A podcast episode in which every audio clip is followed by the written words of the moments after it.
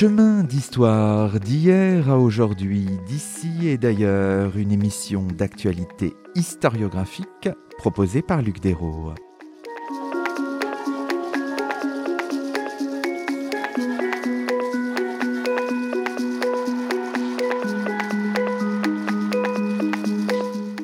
Bonjour à toutes et à tous, c'est le 99e numéro de nos chemins d'histoire, le 18e de la troisième saison, et nous avons la joie d'accueillir à notre micro Camille Lefebvre. Bonjour à vous.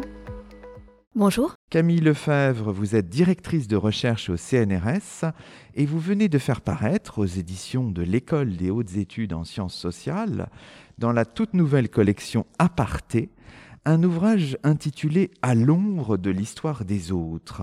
Dans cet ouvrage atypique, vous reconstituez les trajectoires de vos quatre grands-parents, hommes et femmes ordinaires trébuchant sur des événements extraordinaires, comme le dit joliment la quatrième de couverture du livre. Ce faisant, vous tentez, avec toute la délicatesse et le talent qui vous caractérise, un exercice ô combien périlleux qui consiste à faire l'histoire de sa propre famille et des mémoires familiales, un exercice limite, profondément fécond, qui constitue, comme vous le dites aussi, je vous cite encore, une forme de manifeste de votre croyance en la capacité de l'histoire, comme discipline et comme méthode, à redonner une existence à celles et ceux que l'on a oubliés. Très jolie formule encore. Alors, commençons par dire, Camille Lefebvre, que c'est un livre un peu particulier.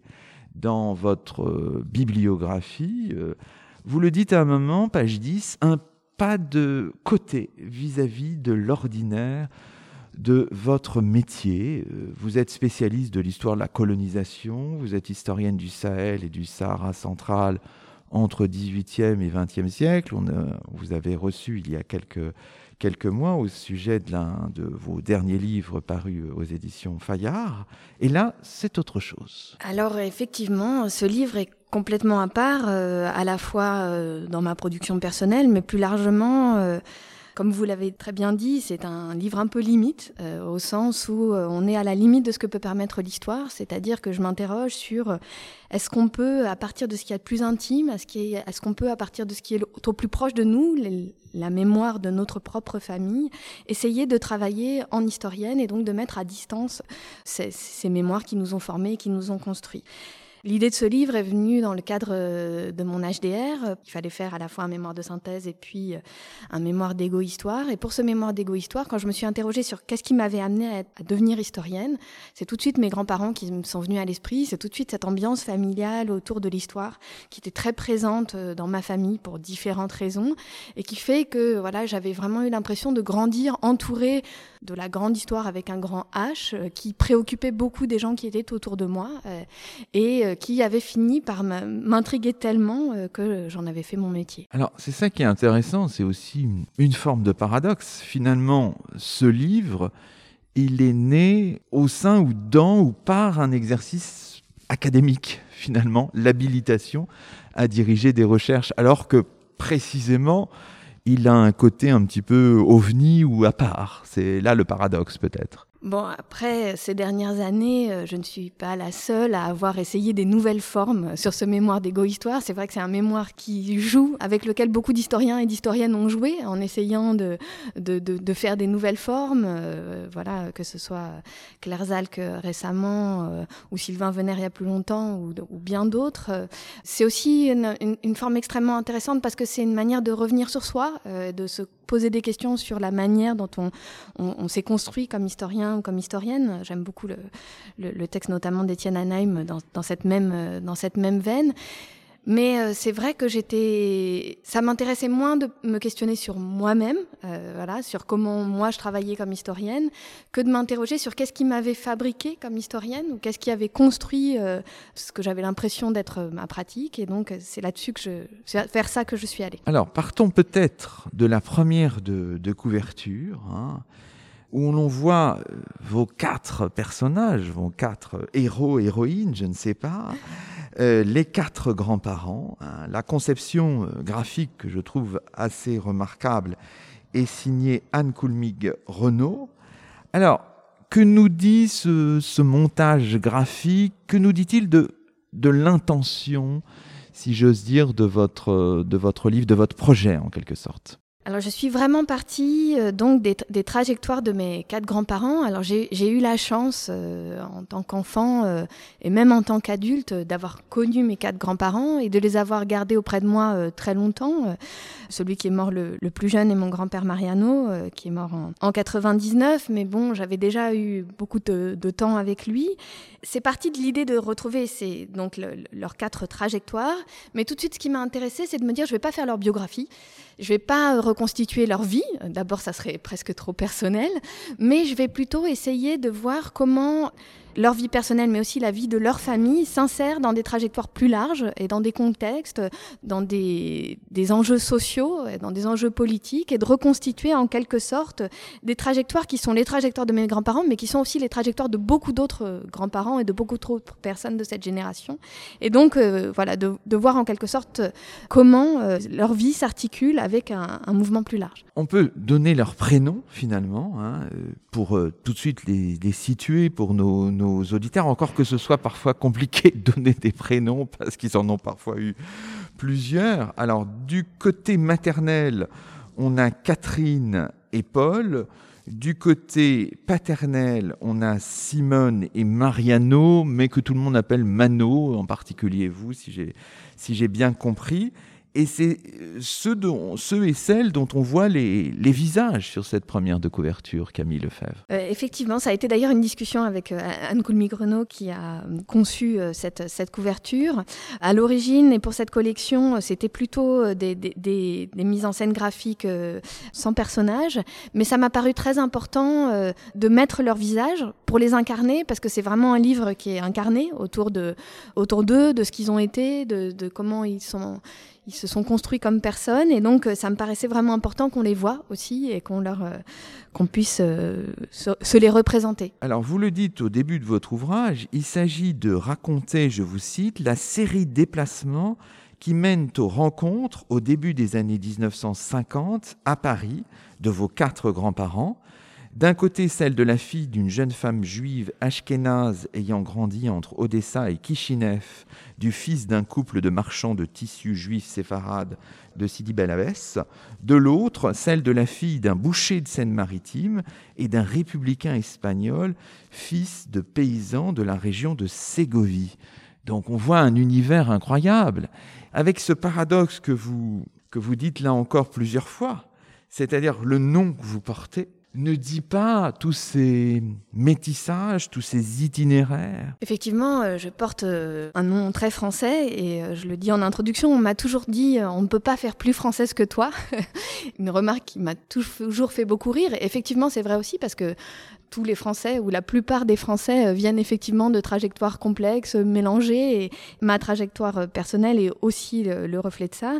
On a donc effectivement euh, dans ma famille une branche ashkénaze venue de ce qui est aujourd'hui l'Ukraine et la Moldavie, une autre branche venue là plutôt d'Algérie, donc des Juifs maghrébins, et puis on a donc ma grand-mère Simone. Là, c'est la partie normande française avec des origines sociales et paysannes que je n'avais pas forcément mesurées avant de travailler dessus, parce que l'aspect euh, extrêmement euh, paysan avait été complètement effacé aussi de la mémoire familiale. Donc c'est pas uniquement dans les cas lointains qu'on oublie parfois d'où on vient.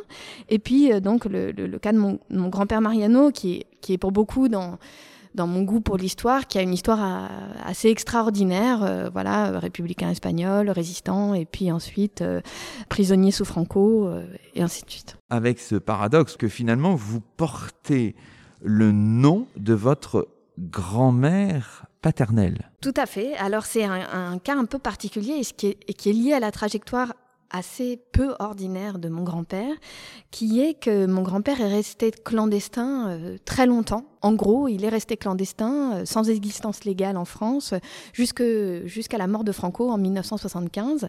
Donc, comme mon père est né, euh, n'a pas été reconnu par son père, il est né de, père inconnu. Pourtant, son père vivait avec lui. Ça va encore plus loin puisque euh, quand il était petit, euh, il ne connaissait pas le, vrai nom de son père, son nom espagnol. Il connaissait un nom d'emprunt qui était Antoine Lefebvre, qui est aussi le nom de mon frère. Il a grandi avec un père qui menait une double vie, une vie ordinaire dans la banlieue à Clamart, mais qui était celle d'un clandestin du Parti communiste espagnol. Et, de l'autre côté, mon grand-père avait une existence légale que j'ai retrouvée dans les archives, qui n'avait rien à voir avec ça, où il habitait dans un autre endroit où il était célibataire sans enfant. Il y avait euh, voilà une distorsion entre sa vie privée euh, et euh, sa vie personnelle qui font que je ne porte pas son nom. La question de savoir pourquoi vous racontez cette histoire, pourquoi vous la racontez maintenant, vous avez évidemment donné le contexte de l'habilitation à diriger des recherches, mais vous dites aussi parce que vous êtes historienne, vous pointez aussi les effets de génération. On écrit, on retrouve la mémoire familiale peut-être au niveau de la troisième génération, etc. En même temps, alors c'est une question un peu personnelle, mais on est dans le personnel tout le temps, donc je me permets de vous la poser, euh, vous m'excuserez par avance. On a aussi cette impression que vous écrivez pour votre mère disparue, à qui ce, ce livre est très très joliment dédié. Hein. C'est vraiment la dédicace. J'ai rarement vu une dédicace aussi belle à ma mère, pour qui j'ai écrit ce livre et qui ne le lira jamais. Vous écrivez aussi, vous, vous le dites aussi à la fin de l'ouvrage, pour elle, pas seulement, mais il y a aussi cette dimension-là, Camille Lefebvre. Le livre est, vraiment né, et peut-être mon goût pour l'histoire est né de ma relation avec mes parents, euh, sur deux modes complètement différents. Euh, mon père avait une obsession pour essayer de comprendre la trajectoire de son père. Il y avait euh, des zones d'ombre dans la vie de mon grand-père, comme quelqu'un qui a été combattant, qui a été prisonnier, qui a été au cœur de mouvements clandestins. Il y avait des choses que mon père ne s'expliquait pas et sur lesquelles il l'interrogeait constamment et jusqu'à sa mort. Et ensuite, il a mené toute une enquête pour essayer de retrouver ce que son père ne lui avait pas dit. Cette enquête était en moi et ma mère sur un mode complètement différent qui n'était pas celui de l'enquête, qui était celui de, la psychanalyse, puisque ma mère était euh, psychologue et, psychanalyste. Elle avait fait un, long travail euh, sur elle-même et euh, elle aussi s'interrogeait sur. ils, avaient, ils avaient tous les deux ce même intérêt pour ce qu'on ne leur avait pas dit, pour tout ce qui était secret dans ces histoires-là, pour l'idée qu'il y avait des choses qui ne collaient pas et que, voilà, qui manquaient en quelque sorte dans ce qu'on leur avait transmis. Et c'est vrai qu'ils m'ont euh, ils transmis ce, goût, euh, cet intérêt pour cette histoire familiale.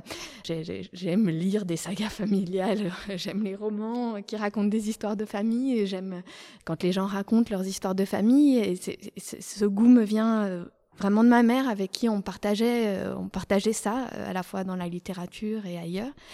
Et euh, quand j'ai elle était encore là quand j'ai commencé euh, ce travail. Euh, et je dois dire qu'elle elle en était très heureuse. Elle imaginait que j'allais découvrir toutes les choses qu'elle pensait qu'on qu'on lui avait pas dit ou qui étaient cachées ou qui étaient secrètes. Et, et voilà, bon, elle est, elle est morte de manière soudaine quand j'étais en train de, de terminer ce, travail. Et c'est vrai que ce livre est aussi un dialogue avec elle, pour beaucoup. Oui, c'est vraiment très très beau. Hein évidemment, votre, votre travail, on peut aussi l'inscrire dans d'autres travaux du même genre ou qui s'en rapprochent, mais en même temps qui s'en qui s'en distinguent. Et là, vous la citiez tout à l'heure, bien sûr, on pense tout de suite à Claire Zal, qu'on la recevait il y a quelques mois. Euh, elle proposait une autobiographie intellectuelle, mais se disait finalement incapable de raconter son histoire euh, familiale. J'imagine que vous, vous êtes posé au moment de votre HDR et puis au moment de la publication du livre, qui donne euh, forcément une autre, une autre résonance, vous êtes posé cette question. Peut-on est-on euh, légitime à le faire? Peut-on franchir ce cap-là, Camille Lefebvre? Ça vous, ça vous taraude et vous le dites explicitement d'ailleurs. C'est une question sur laquelle je n'ai toujours pas de réponse. Même aujourd'hui où le livre est publié, je m'interroge toujours sur le sens qu'il y a à, publier ce livre. Pendant longtemps, je me suis dit, est-ce que c'est un livre d'histoire? Je pense qu'à la fin, j'en ai fait un livre d'histoire. C'est un livre écrit comme une historienne, ça n'est pas des mémoires personnelles, euh, ça n'est pas des mémoires familiales. J'ai vraiment construit, ou en tout cas cherché à construire la distance critique qui est vraiment au cœur de notre écriture qui est celle des historiens et des historiennes. Mais il n'y a pas plus de légitimité à raconter cette histoire-là qu'à raconter n'importe quelle autre histoire. Ce qui m'intéressait, c'était euh, finalement aussi un aspect méthodologique ou presque épistémologique autour de qu'est-ce que c'est que d'écrire l'histoire et qui est légitime pour écrire l'histoire de qui. Euh, c'est une question qui évidemment me me questionne beaucoup puisque je suis euh, une femme blanche travaillant sur l'Afrique. Euh, et donc, euh, est-ce que j'ai la légitimité d'écrire cette histoire-là? Qu'est-ce qui me permet ou qu'est-ce qui m'autorise à écrire cette histoire de l'Afrique? Et d'une certaine manière, je suis allée exactement à l'inverse. J'écris l'histoire des gens au plus loin de moi. Et là, j'ai essayé d'écrire l'histoire des gens au plus près de moi. Et c'est là qu'il y a un aspect épistémologique, c'est qu'on se rend compte qu'on se pose exactement les mêmes types de questions, que la légitimité est tout autant questionnée. J'ai autant eu de doutes en écrivant cette histoire-là qu'en écrivant l'histoire de l'Afrique, et notamment autour de, du fait que quand on écrit l'histoire, on s'approprie toujours l'histoire et le discours des gens. Là, je m'approprie le discours de mes grands-parents, euh, j'en fais quelque chose, je le fabrique en objet, en objet d'analyse, et euh, forcément, euh, d'une certaine manière, je leur prends quelque chose, tout comme je le fais quand j'écris de l'histoire de l'Afrique. Et donc, ça m'a amené à, me dire que l'opération était d'une certaine manière la même, même si évidemment, les questions qu'on se pose, la manière dont on construit cette distance critique est différente sur un objet au plus près de soi et sur un objet au plus loin de soi. Alors, c'est ça qui est fondamentalement passionnant, je trouve. C'est que vous pointez, en utilisant un terme, je trouve assez remarquable, la nécessaire oscillation entre une posture émotionnelle et une posture savante, et vous dites que cette oscillation est intrinsèque au métier d'historien, en fait. On fait toujours partie, dites-vous, c'est à la fin du livre plutôt, à la page 177, on fait toujours partie de l'histoire que l'on construit, et il faut néanmoins se rendre étranger à celle-ci pour pouvoir l'écrire. Et finalement, ce, travail-là agit comme une forme de, je sais pas, de catharsis, de prise de conscience pour rendre intelligible ça, peut-être qu'on en a moins conscience quand l'objet est plus lointain, Camille Lefebvre. Euh, c'était effectivement la conclusion auquel je suis arrivée, et c'est là que je me suis dit que c'était vraiment un livre d'histoire, au sens où ça, permettait de réfléchir, ça me permettait à moi de réfléchir, et puis je soumets cette euh, réflexion à d'autres euh, qui verront si elle fonctionne pour eux ou pas, mais j'ai eu l'impression que on voyait, en prenant l'objet de ma propre famille, j'arrivais à me rendre compte de qu'est-ce qu'était l'opération historiographique que je réalisais quand je travaillais en histoire, quel que soit mon sujet, quel que soit mon objet, c'est-à-dire à la fois il faut se rapprocher de son sujet, c'est-à-dire il faut le comprendre, il faut en parler les langues, il faut en lire les sources, il faut en comprendre le contexte, il faut essayer de se mettre dans l'esprit euh, des gens euh, sur lesquels on essaye de travailler. Donc on fait sienne cette histoire-là. Et en même temps, il faut continuer à garder euh, la distance qui nous permet d'être toujours dans l'analyse. Et je, trouvais que en prenant l'objet de sa famille, on pouvait arriver à montrer comment on construit ça. Et donc, euh, arriver à montrer en quelque sorte comment on fabrique de l'histoire quand on est historien euh, ou historienne. Voilà, peut-être c'est ça le, sujet du livre, plus que seulement mes grands-parents. Donc, interroger ce que l'on peut faire en historienne des récits et des mémoires de sa propre famille, en étant bien entendu consciente, on le disait, des limites de l'exercice, des limites en termes de, compétences, mais qu'on peut euh, dépasser aussi. Hein. Vous n'étiez pas spécialiste des périodes, des sujets que vous traitez euh, dans ce livre. En termes de pratique aussi, vous l'avez dit, s'accommoder du rapport intime à son objet. Et vous insistez notamment, ça j'ai trouvé ça tout à fait euh, intéressant aussi, sur la peur. Alors ça c'est quelque chose de spécifique, de ce que vous pourriez éventuellement découvrir. Ça, ça fait peut-être la spécificité d'une thématique qui nous est proche. Et ça, c'est un point important aussi que j'ai, qui est arrivé au fur et à mesure de ma réflexion c'est aussi de mesurer euh, que euh, les gens dont je raconte l'histoire ont aussi eu le droit de vouloir euh, choisir de raconter ou de ne pas raconter, ont aussi le droit en tant qu'individu de choisir la manière dont ils ont construit le récit de leur propre vie et de leur propre histoire. Et ça, c'est un point important aussi. Et je voulais pas, en quelque sorte, aller contre ça, même si évidemment, voilà, je voulais aussi reconstituer qu'est-ce qu'avait été réellement leur vie. Mais c'est vrai qu'il y avait un aspect euh, voilà, lié à la clandestinité dans la vie de mon grand-père, euh, lié euh, aux archives de police, par exemple. Concrètement, quand j'ai été pour demander les dossiers personnels qui concernaient les arrestations de mon grand-père euh, aux archives de la police, c'est ce que m'a dit l'archiviste. Il m'a dit, je vous préviens, je vous le dis parce que c'est déjà arrivé souvent, euh, ce que vous pouvez trouver peut vous déstabiliser. Les gens n'ont pas toujours raconté ce qu'ils avaient fait concrètement, et donc euh, préparez-vous aussi à l'idée que l'histoire que vous avez en tête n'est pas forcément celle que vous allez lire. Je pense évidemment qu'il s'adresse, quand il a adressé ce type de discours, il l'adressait plutôt à des gens qui ne sont pas historiens ou historiennes, parce que nous, historiens ou historiennes, nous savons que les archives nous surprennent toujours et qu'on trouve toujours quelque chose d'autre que ce qu'on aurait voulu trouver, euh, et que les archives ne répondent jamais ni mécaniquement à nos questions et qu'elles euh, sont parfois euh, même à l'inverse de ce qu'on aurait voulu.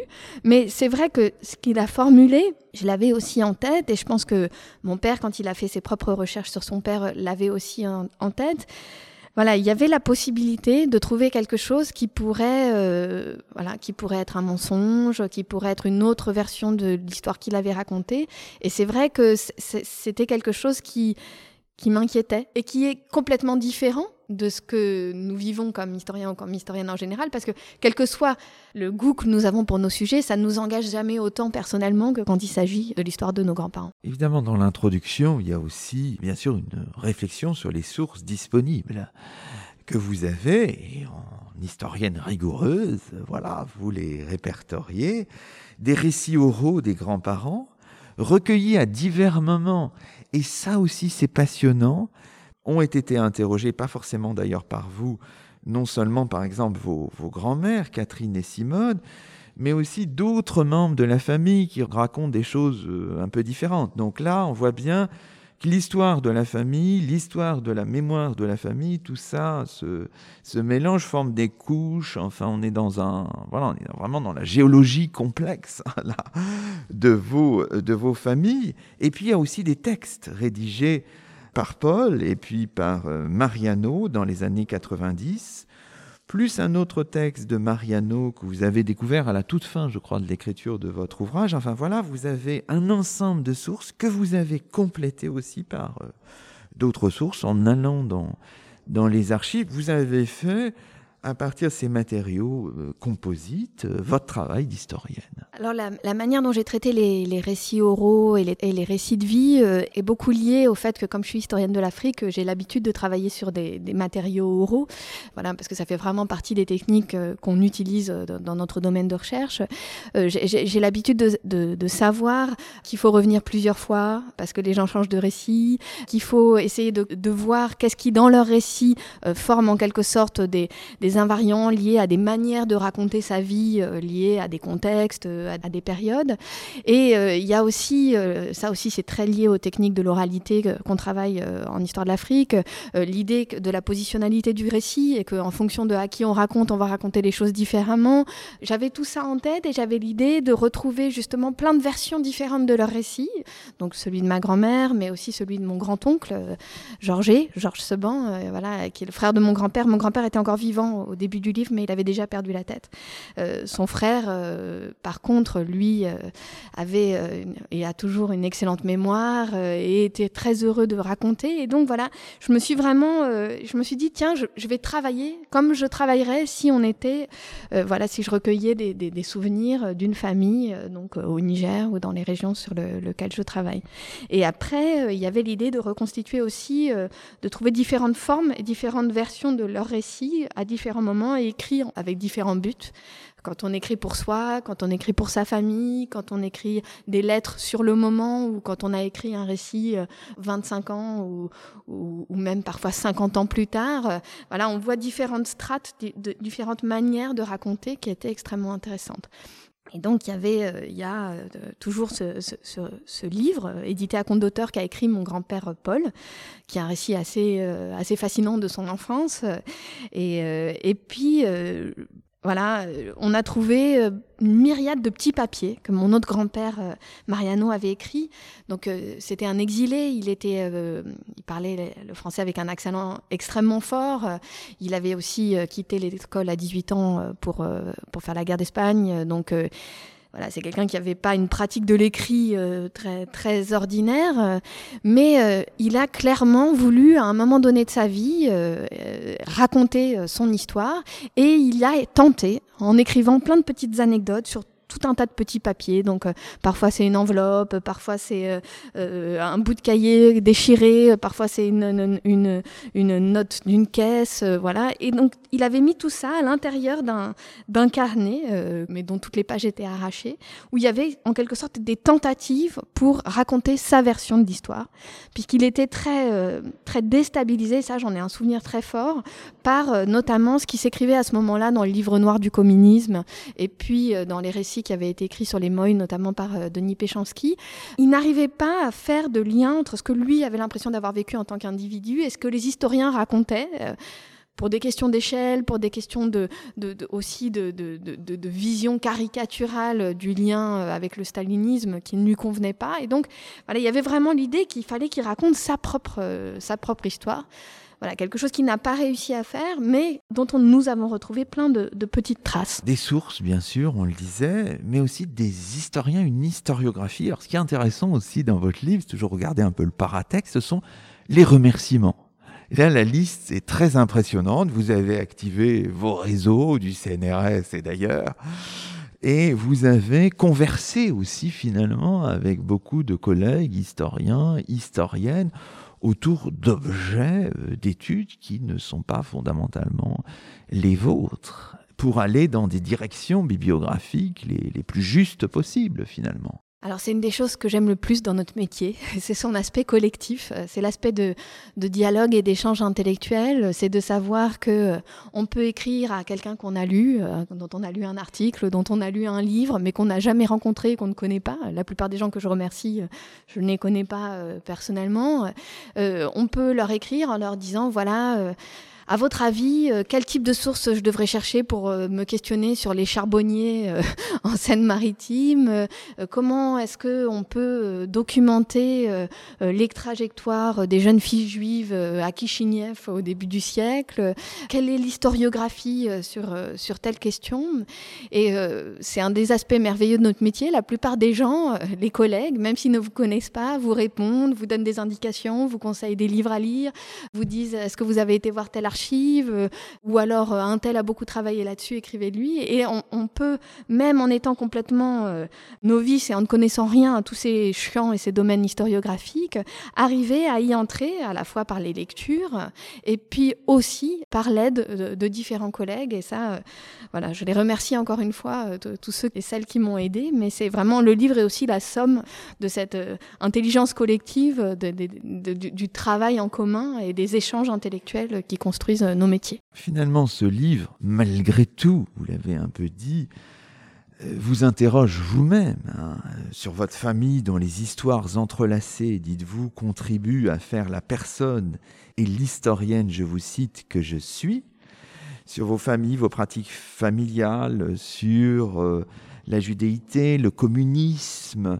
Et on est un peu dans la dialectique ipséité et altérité.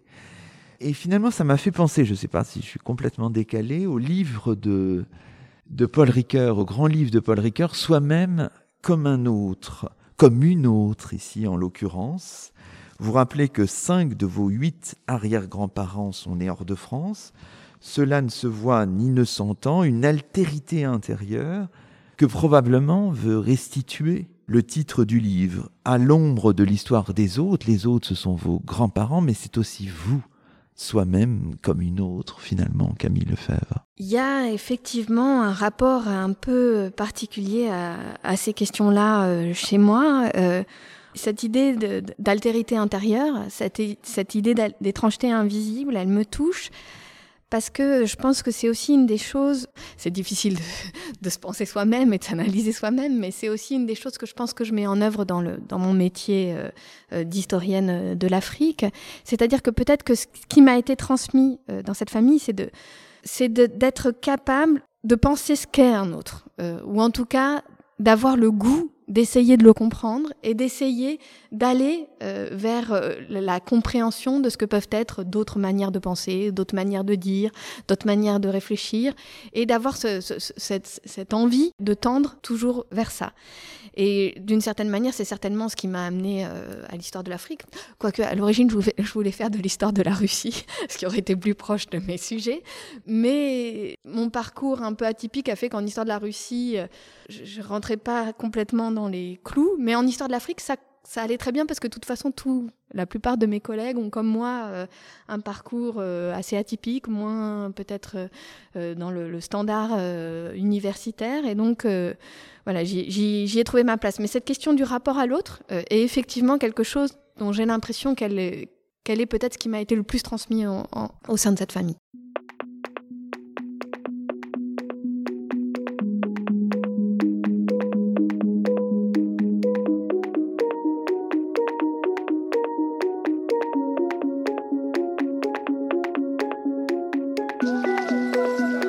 Vous écoutez Chemin d'Histoire, une émission d'actualité historiographique. Aujourd'hui, Luc Desros s'entretient avec Camille Lefebvre, directrice de recherche au CNRS. Camille Lefebvre qui vient de faire paraître aux éditions de l'École des hautes études en sciences sociales un ouvrage intitulé À l'ombre de l'histoire des autres.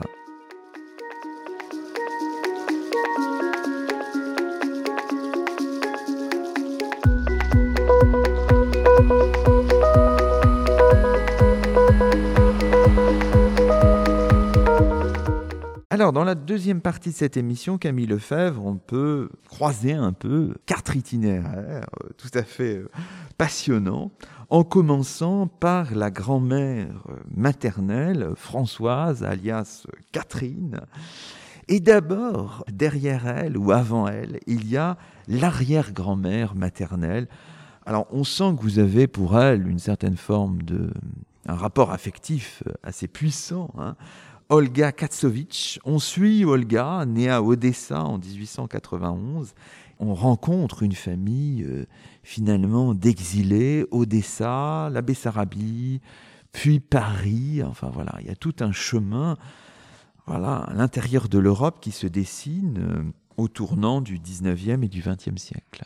Et vous arrivez à identifier d'ailleurs euh, assez bien, avec quelques petits trous, mais quand même, le, cet itinéraire, l'installation euh, à Paris, c'est 1906. vous arrivez à voir à construire, euh, c'est sur des sables parfois un peu mouvants, mais à construire vraiment les étapes de l'itinérance ou l'itinéraire de cette, de cette famille. Alors effectivement, euh, il y avait un lien, par... y a dans ma famille, euh, je l'explicite en introduction, un lien particulier avec la figure donc de Golda, Olga, la mère de, de ma grand-mère, parce que elle avait une personnalité euh, très forte et ça, ça c'est intéressant à penser d'un point de vue euh, d'historien ou d'historienne.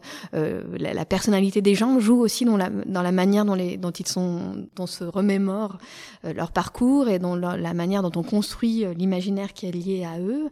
ma grand-mère, ma mère était très attachée à sa grand-mère. Elle en parlait souvent quand j'étais petite. Moi, je ne, je ne l'ai pas connue.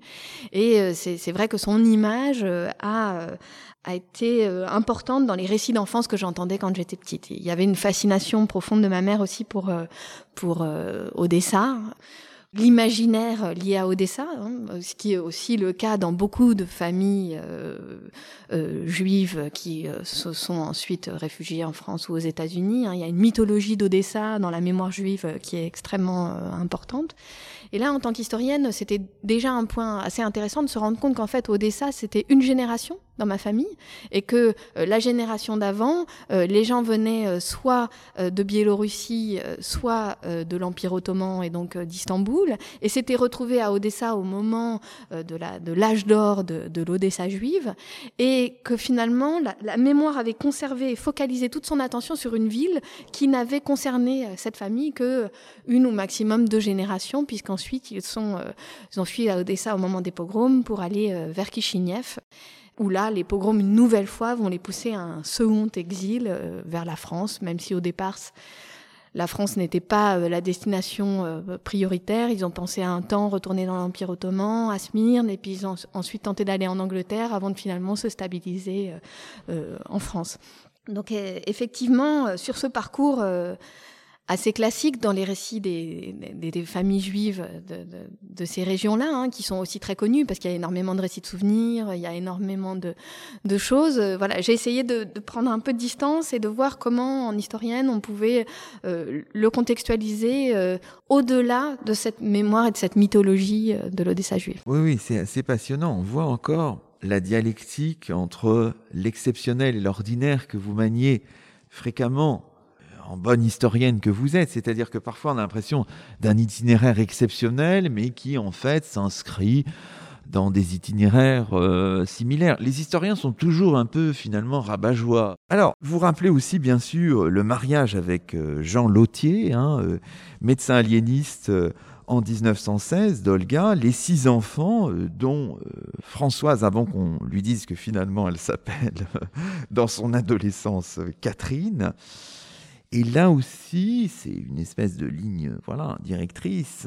Il y a la rencontre de la Seconde Guerre mondiale, de la persécution. La sœur de, Catherine, Anna, euh, son mari, leur fille Hélène, sont euh, déportés en février 43 et immédiatement assassinés. C'était quelque chose aussi qui était euh, très présent dans, dans, les récits familiaux dans mon enfance.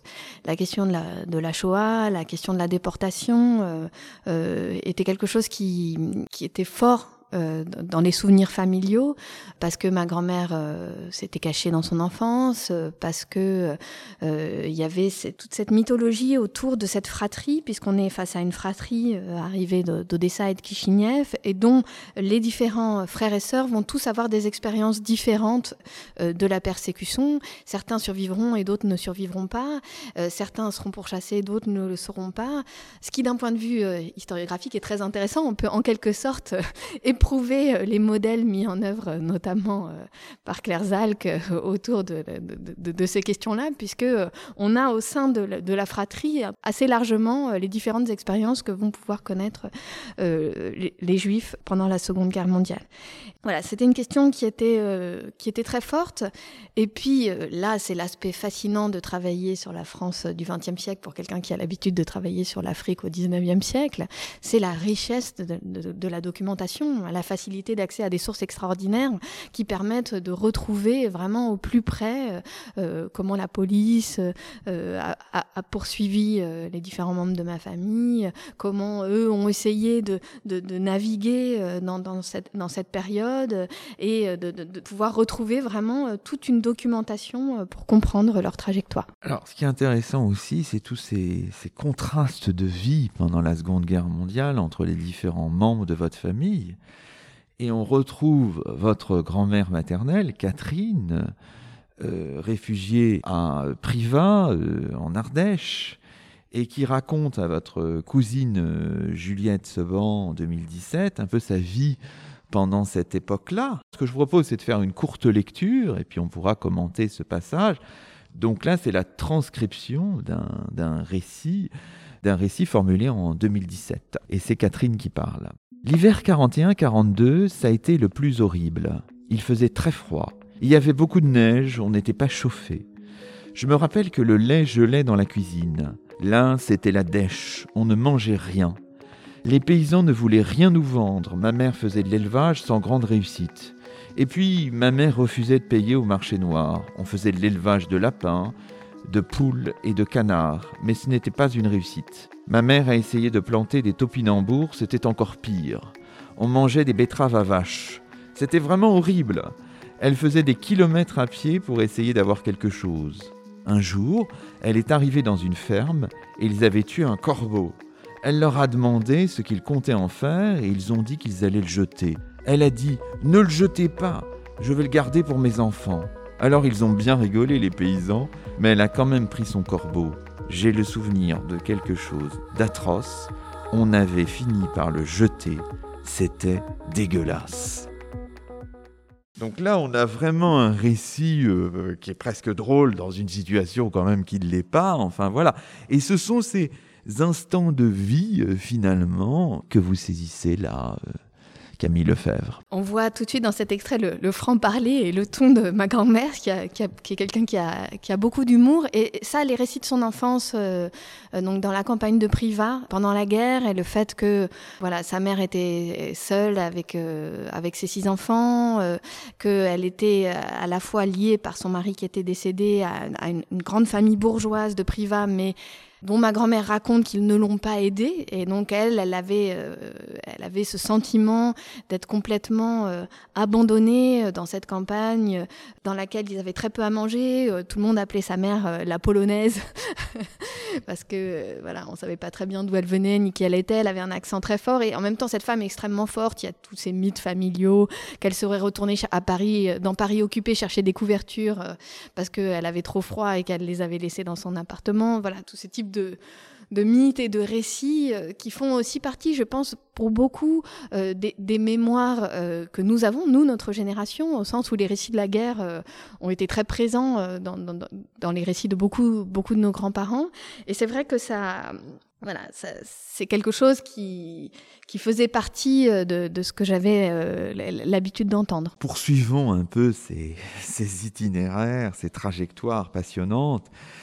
Ce n'est qu'après la Seconde Guerre mondiale que votre euh, grand-mère maternelle rencontre votre grand-père euh, maternel Paul, qui lui est issu d'une famille de, juifs maghrébins venant du, du, Maroc actuel et puis de l'Algérie, de la région d'Oran. Hein. On retrouve évidemment aussi les, les figures euh, de euh, l'arrière-grand-père et l'arrière-grand-mère, euh, Simon Seban, Hermance Pariente. Alors c'est passionnant à suivre aussi parce qu'ils ont eu sept enfants, là encore. Paul, je crois, c'est le sixième de la, de la fratrie, il est né en 1929. Et ce qui est intéressant, c'est de voir, c'est en termes d'histoire sociale, c'est aussi quand même cet entre-deux-guerres pour la famille de votre grand-père maternel, l'histoire d'une forme de déclassement, parce que il y avait un magasin qui a fait la fortune, le magasin Parienté et Seban à Sidi Bel Abbès, euh, qui a fait la fortune de, la famille dans les années 20. Et puis, bon, il y a la faillite au début des années 30, une forme de, déclassement social, on peut dire les choses comme ça, Camille Lefebvre Alors, la, trajectoire des, Juifs d'Algérie euh, est, assez intéressante à, à comprendre. Euh, et à, penser, euh, notamment parce que il faut euh, mesurer qu'on était dans des dans des communautés qui avaient à la fois une toute petite minorité qui appartenait à la grande bourgeoisie commerçante qui, qui commerçait dans l'import-export euh, à travers la Méditerranée depuis plusieurs siècles, et on avait aussi une grande majorité de, de, ces juifs maghrébins qui étaient de, de milieux plutôt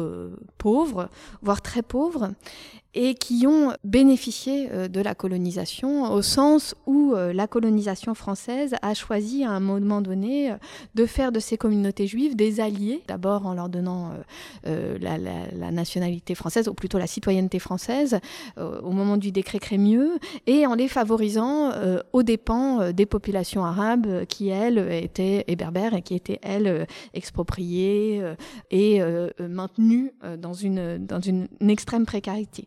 Euh, donc ça, c'est le, premier point qui était assez important, euh, qui a été assez important pour moi à penser, parce que d'une certaine manière, elle a, on touche vraiment un paradoxe. En tant qu'historienne de la colonisation, j'avais peut-être pas mesuré à quel point euh, la colonisation jouait un rôle dans l'histoire de cette partie de, de, ma famille, notamment parce que voilà, c'était très peu dit en ces termes par mon grand-père. Et donc on a des, des, gens qui sont des, marchands de légumes dans la rue euh, qui, euh, en quelques générations, euh, sont éduqués par l'école coloniale et accèdent à des niveaux de vie bien meilleurs, notamment en devenant boutiquier, voire propriétaire d'une boutique, et donc changent de statut. Mais il y a effectivement dans les années 30, et là il y a encore voilà, peut-être des choses que en tant qu'historienne j'ai pas pu aller jusqu'au bout, mais il y a vraiment quelque chose parce que il paraît que ces faillites étaient très courantes à, ce moment-là. Il y a vraiment aussi euh, voilà, un nouveau déclassement euh, qui se passe dans les années 30 et euh, cette famille qui avait en quelque sorte à cette génération-là accédé à une certaine aisance financière se retrouve de nouveau dans une, une, situation bien moins favorable. Évidemment, on arrive à la Seconde Guerre mondiale et là on retrouve hein, les dynamiques qui sont communes au premier itinéraire, l'antisémitisme, bien sûr. Et puis là, euh, voilà, c'est aussi euh, le communisme. On sait que, enfin, on découvre en lisant votre livre, euh, en regardant notamment la carrière de votre grand-père maternel, Paul, que c'est un militant communiste qui ne rendra jamais sa carte, hein, si j'ai bien, si j'ai bien compris. Et finalement, quand on regarde vos quatre grands-parents, le communisme, euh, finalement, est très important pour euh, trois d'entre eux, en réalité. Le, communisme, enfin, je viens vraiment d'une famille communiste. J'ai été éduquée dans cette, dans cette euh, ambiance-là. Hein. Évidemment, moins dans les années 80-90 que ce que n'ont expérimenté mes parents, qui, eux, ont vraiment grandi dans, le, monde communiste du Paris rouge et de la banlieue rouge, voilà, avec les réunions de cellules, la fête de l'UMA.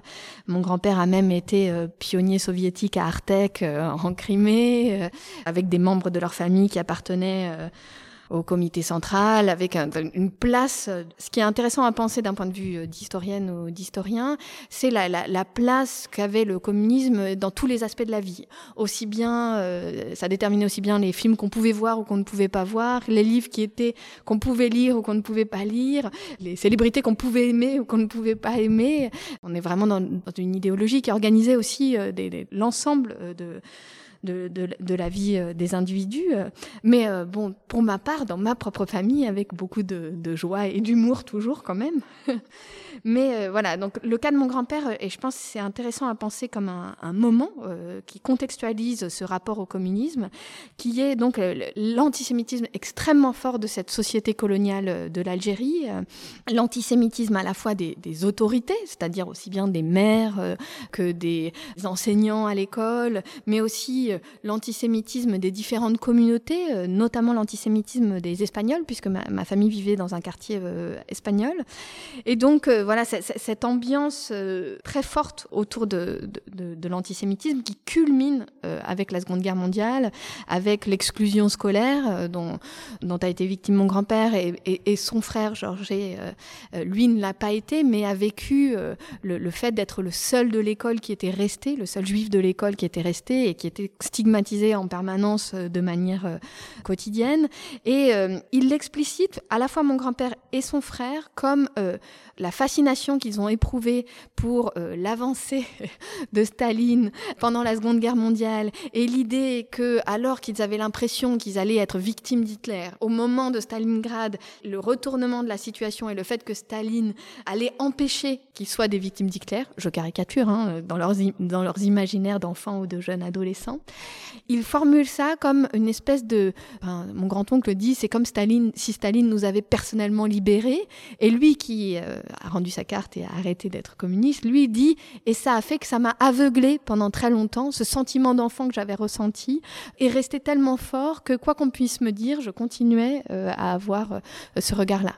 Je trouve que c'est intéressant à penser de cette manière-là. Bon, le temps passe très vite, mais c'est passionnant parce qu'on suit aussi, vous, nous en donnez quelques éléments, l'itinéraire de Paul, aussi sa carrière euh, euh, dans le, monde du cinéma. Enfin voilà, il a été un moment assistant quand même de, Jean Renoir. Enfin c'est passionnant à suivre. Il a travaillé aussi Bon, euh, c'est le fait qu'il soit communiste ne l'aidait pas forcément. Il a travaillé aussi pour la, pour la télévision. Enfin, tout ça, on le suit, c'est vraiment passionnant. Mais venons-en peut-être à l'itinéraire de vos grands-parents paternels, à commencer par votre grand-mère paternelle dont vous portez le, nom, Simone euh, Lefebvre. Alors là, on est dans un univers complètement différent. Hein. C'est la, Normandie, la Seine-Maritime, vous l'avez dit tout à l'heure, au départ, des ruraux, pauvres, euh, normands. Et là, on rencontre aussi des dynamiques, hein, dynamiques d'exode rural. Ils vont vers la ville. La rencontre des parents de Simone se fait à Rouen au début du XXe siècle. Le mariage est en, 1916. Et puis Simone, euh, comme sa sœur d'ailleurs, Paulette euh, est institutrice au début de la Seconde Guerre mondiale. Et là, on rencontre, on rencontre encore le communisme et puis, bien sûr, la, résistance. Hein. Ça, c'est vraiment aussi ce qui structure votre euh, patrimoine familial, si j'ose dire. Alors là, euh, c'est aussi quelque chose que j'ai découvert dans le cadre de mes recherches. L'origine paysanne de cette branche de la famille était complètement oubliée par ma... Enfin, ou pas dite peut certainement pas oubliée, mais pas dite par ma grand-mère Simone, qui était celle de mes grands-parents qui aimait le plus parler de son enfance, euh, qui était le plus à l'aise avec le fait de raconter ses histoires de famille, mais euh, dont les histoires étaient centrées sur Rouen, euh, sur la Seconde Guerre mondiale, et elle parlait très peu de, l'origine de sa famille. Et donc là, on voit des trajectoires de, charbonniers, voilà, les gens qui travaillent vraiment dans la forêt. Les Lefebvre sont des, des charbonniers de milieux très pauvres et qui, dans lequel euh, son père va d'abord euh, acquérir une certaine stature sociale euh, en devenant lui boucher, et, mais toujours dans les métiers euh, soit liés au feu, soit liés aux animaux hein, euh, dans, ce champ. Et puis, euh, effectivement, il y a aussi le, même, la même trajectoire vers le communisme. Alors là, qui passe beaucoup par sa sœur, Paulette, qui, elle, a été à l'école normale, où elle a rencontré des professeurs communistes,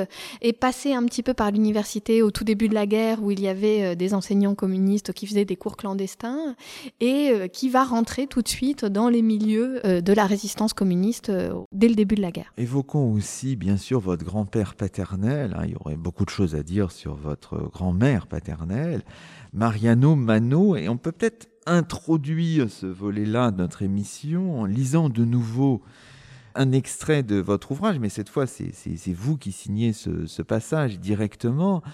Vous montrez à un moment que la rencontre autour de, de l'histoire familiale de Mano Mariano s'est faite euh, dans des plis et des replis de silence, de paroles. Enfin, c'est très complexe et c'est très beau. Et donc là, on vous voit aussi apparaître sur le devant de la scène, en quelque sorte. Je vous propose de lire ce passage. Quand je me suis inscrite en faculté d'histoire, quelques mois avant sa mort, j'ai senti que Mano était heureux de mon choix.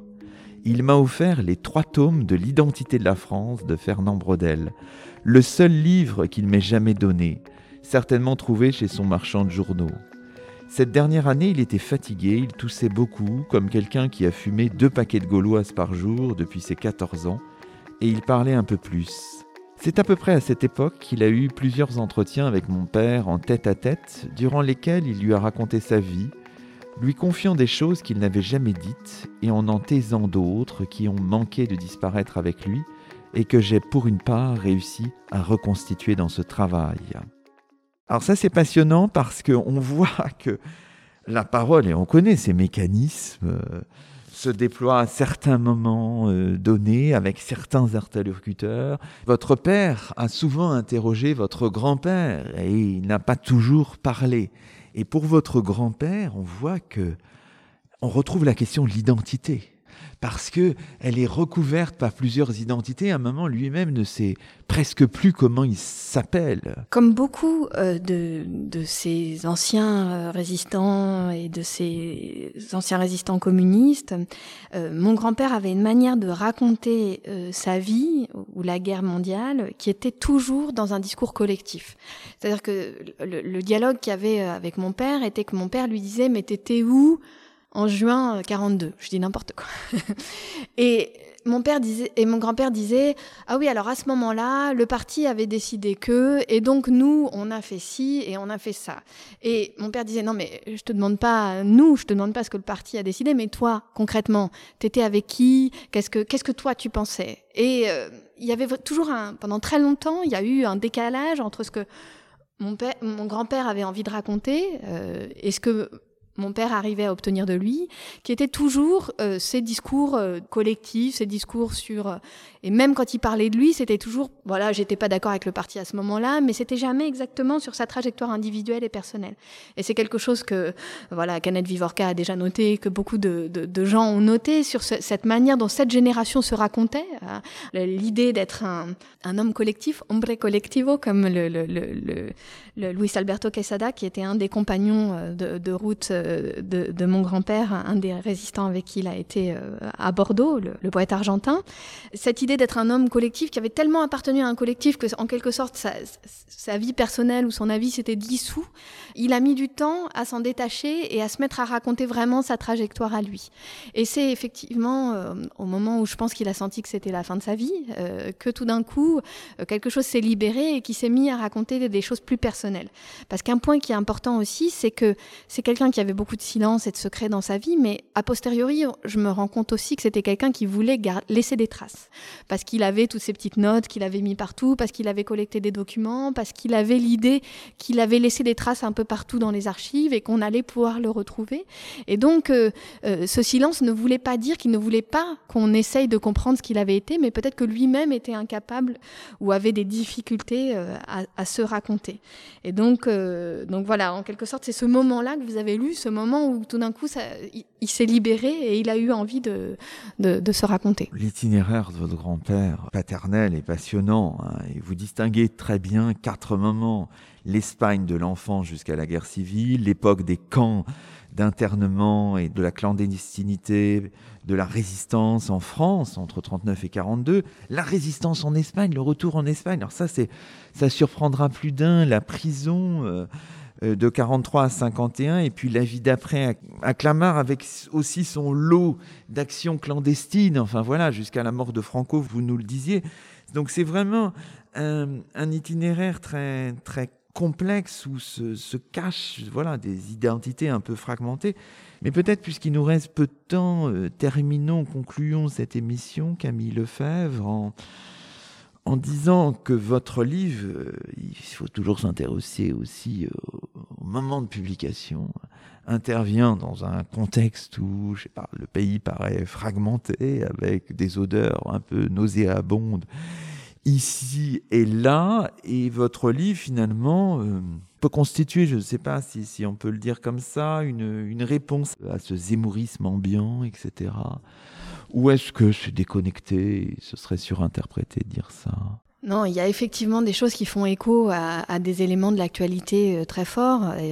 Évidemment, on voit euh, des familles qui n'ont pas été sauvées par Pétain, des familles juives qui n'ont pas du tout été sauvées par Pétain, mais au contraire, on voit toute, l'étendue et la variété des formes de persécution euh, qu'ont subi ces familles juives pendant cette, cette période-là.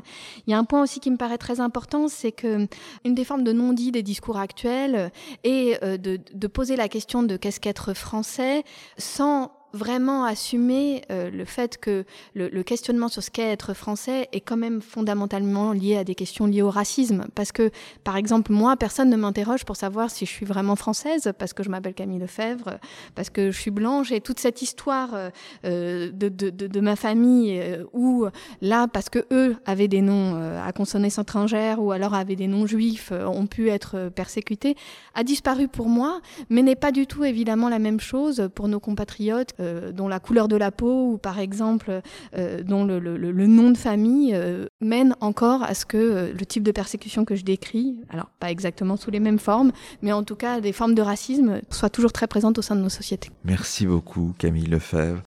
Et c'est ainsi que se termine le 99e numéro de nos chemins d'histoire. Aujourd'hui, nous étions en compagnie de Camille Lefebvre, directrice de recherche au CNRS. Camille Lefebvre qui vient de faire paraître aux éditions de l'École des hautes études en sciences sociales, dans la collection Aparté, un ouvrage passionnant, très recommandable, intitulé À l'ombre de l'histoire des autres. Toutes nos émissions sont disponibles sur la plateforme SoundCloud et sur le site chemindhistoire.fr avec un S à chemin. À très vite pour un nouveau rendez-vous radiophonique. Que la force historienne soit avec vous.